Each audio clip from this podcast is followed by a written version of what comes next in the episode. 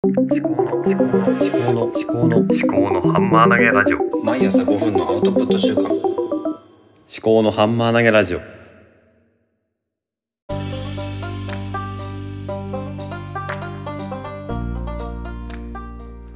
考のハンマー投げラジオ。立見明子です。この番組では物事を自分の頭で噛み砕いて発信するというテーマでお送りしております。今日は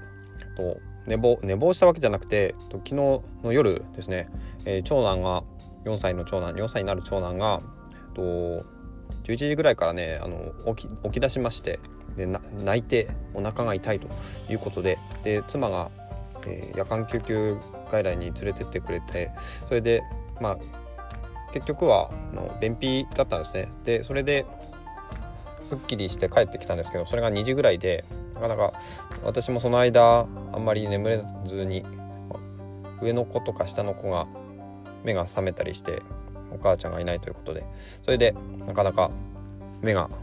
えー覚めたままで眠れなかったっていうことで2時ぐらいに帰ってきてそれで一緒に寝たんですけどもそれで朝収録する時間もなく今日今に至ったということですね。で今日は何の話をしようかなっていうのは何も考えてなかったんですけども、うん、そうですね怒りをどうコントロールするかっていうことについて、えー反省も踏まえて話をしたいと思います。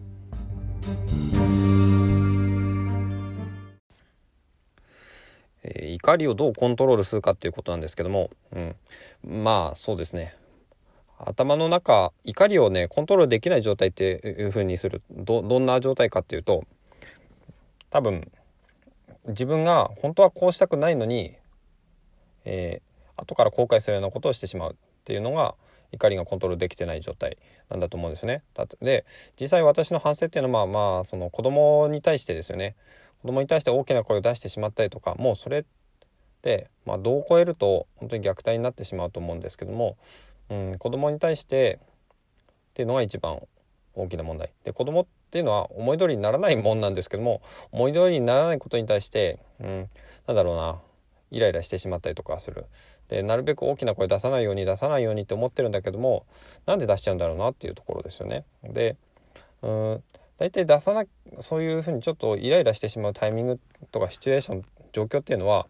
あの何かその子供がうんと何かしてくれないことによって自分に影響が起きる時なんですよね。あとはこうこうあるべきというなんかこう価値観があってそれを子供に、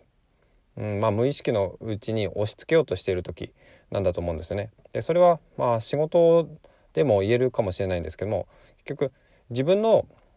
自分に被害が及ぶ可能性がある場合とあとは、うん、正しいのはこういう状況だとかね、えー、となんで分かってくれないんだとか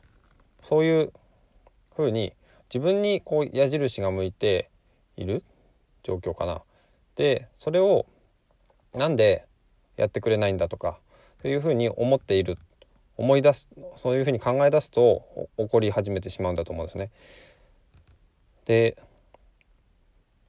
まあ、今日の朝なんかはとか今日だけじゃないんですけどもうちの長女6歳は6歳になるんですけども、うん、今度ね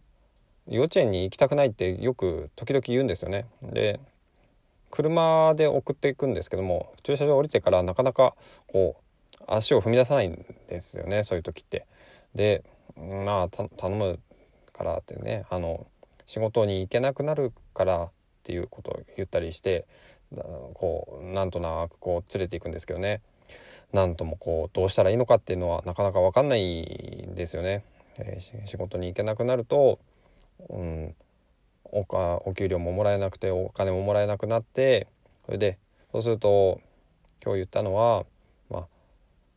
お仕事を探しに行かなきゃなんなくなったりとかしてとかお金がなくなないと土曜日日曜日とかに遊べなくなっちゃうよとかっていう話もするんですけどもそんなこと言ってもまあ子供にとっては今この瞬間行きたくないっていう気持ちに対してうーんなんだろうなそれを解決するものではなくて、うん、行かないことを続けるとこういう怖いことが待ってるよという半分ねあの交換条件を突きつけてるような状況なんですよね。ただそれ以外にどうやってあの話をしたらいいのか私にはまだわからないんですよね。だからかといってあんまり対話ばっかりしていて仕事に遅れてしまってもどんどん私に余裕がなくなってしまうので本当どうしたらいいんだろうって思いながら、まあ、今日も通勤してきたところですね。うん、本当に悩ましいで、まあ、こういうふうに悩んでるのは今だけなのかもしれないし、まあ、もしかすると小学校とか中学校とかに行っても行きたくないっていう時が来るのかもしれないですよね。何かやっぱり自分の経験だけじゃ分かんないところもあると思うんでいろんな、えー、本読んだり人と話したりね。人と話をするっていうのがまあいいのかなとは思うんですけどね。何ともどうしたらいいのか分かんないなって思いながら今日も通勤してきたところです。はい。